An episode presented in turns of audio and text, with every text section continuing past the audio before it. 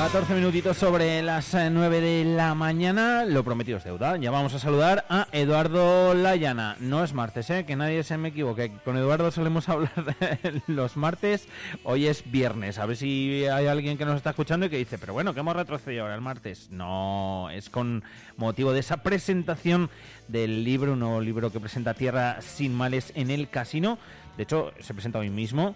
Se llama La Antología Poética de Pedro Casaldáliga. Y saludamos a Eduardo Layana. ¿Qué tal, Eduardo? Muy buenos días. Buenos días, Alfonso. ¿Cómo estás?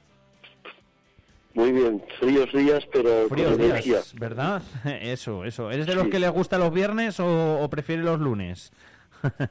Me da igual, todo día es bonito, es un regalo del cielo cada día, así que a vivirlo con plenitud. Efectivamente, luego todos tienen su aquel, todos son todos son diferentes, muy bien definido. Eduardo, cita importante la de hoy, ¿verdad? Eh, presentamos este libro, la antología poética de Pedro Casaldáliga.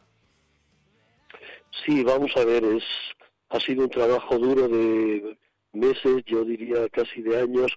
Somos un equipo de amigos de Pedro Casaldáliga que hemos colaborado con él directamente. Uno de estos amigos se ha encargado de recopilar todos los poemas. Pedro es un gran poeta que, que no se le reconoce mucho como tal poeta, mm. se reconoce por otros aspectos, pero este amigo ha recopilado todos los poemas de Pedro que son en, escritos en castellano 577 y los publicamos en esta antología poética que los recoge todos cronológicamente y demás yo creo que es una obra muy interesante. Es un volumen de 570 páginas, como dice Eduardo, con 577 eh, poemas de, del autor. Al final, todos estos poemas, estoy seguro, eh, Eduardo, que reflejan también, bueno, pues un poco vivencias, experiencias, eh, la vida, etcétera, etcétera, ¿no? Sí, reflejan la vida de, este hombre.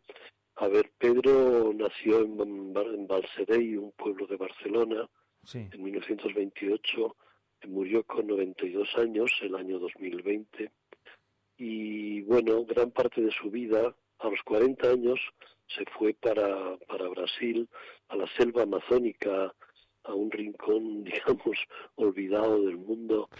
Y bueno, yo lo he visitado y he estado allí varias veces con él y hemos colaborado mucho con él. Y es un hombre realmente especial, con una sensibilidad. Sus poemas reflejan su vida, sí, porque yo diría, por, por destacar algunas características de él, era un hombre de una gran sensibilidad, de, él decía que se indignaba ante la injusticia, y eso sí, así es, todo lo que veía que le, que le, que le doliera, que le doliera a él y a, la, a cualquier ser humano, pues se revelaba, ¿no? Una gran sensibilidad, por otra parte una gran ternura, y una gran espiritualidad, era un hombre muy espiritual también y un hombre muy solidario, muy luchador. Una anécdota, recuerdo que estaba yo con él en, a la entrada de su casa cuando ya muy ancianito le acompañaba y salía a tomar el sol un poco por las mañanas y pasaba por allí un campesino y el saludo del campesino fue buen, buenos días y la, pregunta de Pedro, ¿Ea luta? ¿Cómo va ya luta? En portugués. ¿Cómo va la lucha? ¿Cómo está yendo la lucha? Era un hombre luchador por encima de todo. Entonces los poemas son un reflejo de, su vida. Hace poemas a la naturaleza, a los peces, a la garza, a los pájaros, a los ojos de las vacas, pero hace poemas también a los peones, a los trabajadores, a los indígenas, a la mujer, a los niños, en fin, eso es un poco, recoge el libro, como digo, un montón de poemas que estaban dispersos en 40 libros que él ha publicado y claro, era difícil porque incluso los libros estaban agotados y entonces tener acceso a esto es lo que nos permite esta obra que presentamos. No ha sido, entiendo, una tarea fácil, ¿no? No ha sido una tarea fácil, ya te digo que estaban muy dispersos y en muchos libros agotados. Esta tarea la que ha hecho un compañero, José María se llama, y bueno, él es muy experto en temas informáticos y tal, y bueno, y yo me he encargado un poco de las relaciones con la editorial, de la publicación, corrección de pruebas, etcétera. Resaltar eso que Pedro, que nuestra ONG Tierra Sin Males nació del contacto con este hombre. Cuando fuimos allí por primera vez, mi pareja y yo, Charo, pues él nos pidió ayuda porque la mortalidad infantil de aquella zona era muy alta y la desnutrición infantil. Y para ayudarle, pues creamos la ONG Tierras Sin Males, que por cierto nos ayudó mucho yo siempre lo resalto, el ayuntamiento y la Diputación de Soria con las subvenciones que hacen para ayuda a proyectos eh, en, países de, en vías de desarrollo. Mm. Y de ahí surgió la, la ONG Soriana. El primer año le pedimos, le, ofrecimos que fuera presidente de honor de nuestra ONG, él aceptó gustosamente y ha sido, bueno, pues un poco y es nuestro inspirador. Él decía que Tierras sin Mares era la hija de su ancianidad, ah. porque ya mayorcete, pero bueno, nos tenía como, como unos hijos, sí. y, por eso sí nos place que, que a este hombre se le reconozca, porque tiene mucho humanismo. Yo destacaría de él su humanismo. Un breve poema dice, por poner alguna, ya que estamos hablando de poesía, de lejos toda montaña es azul, de cerca toda persona es humana. Bueno, él tiene poemitas a veces pequeños de estos que reflejan, como digo, su sensibilidad. En otro poema dice, cito de memoria, al final de la vida me dirán, ¿has vivido? ¿Has amado? Y yo, sin decir nada, abriré el corazón lleno de nombres. Mm, bueno, pues este es un una gran sensibilidad, un gran luchador. Y la poesía tiene la virtud de eso, de, de tocarnos el alma, diría yo, de llegarnos al fondo, ¿no? Y de cuestionarnos cosas que en esta sociedad, pues un poco materialista y hedonista y tal, pues hombres de estas, figuras de estas son estrellas que, que nos hacen despertar. Eh, te, me has adelantado, Eduardo, porque te iba a decir yo, qué importante es la figura de Pedro Casaldáliga eh, para, para, para Tierras sin Males, pero ya nos lo has contado. es que es muy importante, es que es como un poquito como el germen, aunque quizás suena muy frío decirlo así ¿no? y definirlo así, pero es o la, la, excusa, no, la excusa tampoco me gusta, es así, bueno, el motivo, un poco quien, que nos animó a ello, no sé cómo decirlo. Sí, la simiente, el motivo, es como, ya te digo, él decía que éramos hijos de eso, la hija de su ancianidad, y nos inspira, nos inspira, nos ha inspirado desde siempre su espíritu de lucha, su, su defensa de los más pobres, su sensibilidad, su humanismo, Mm. Yo creo que por algo se, se distingue Pedro eso, Pedro es su humanismo. Y yo creo que eso sí le hemos heredado en, en la ONG Tierras Sin Males.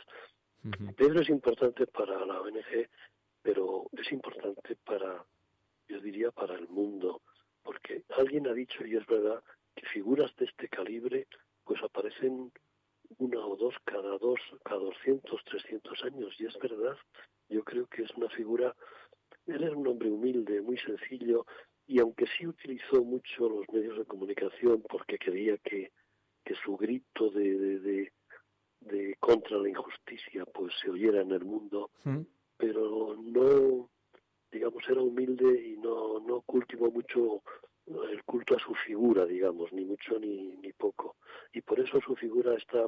Y además era un hombre, otra razón por la que quizá no se le conoce, era un hombre incómodo contra el sistema, contra el sistema neoliberal, ¿entiendes? Mm. Entonces, incluso él era obispo, lo hicieron obispo porque porque el gobierno brasileño lo quería expulsar de allí mm. y porque era muy luchador y muy tal y entonces al hacerlo obispo pues ya el gobierno se lo planteó y se defendió porque un papa, el papa Pablo VI, dijo esta frase, quien toca a Pedro toca a Pablo.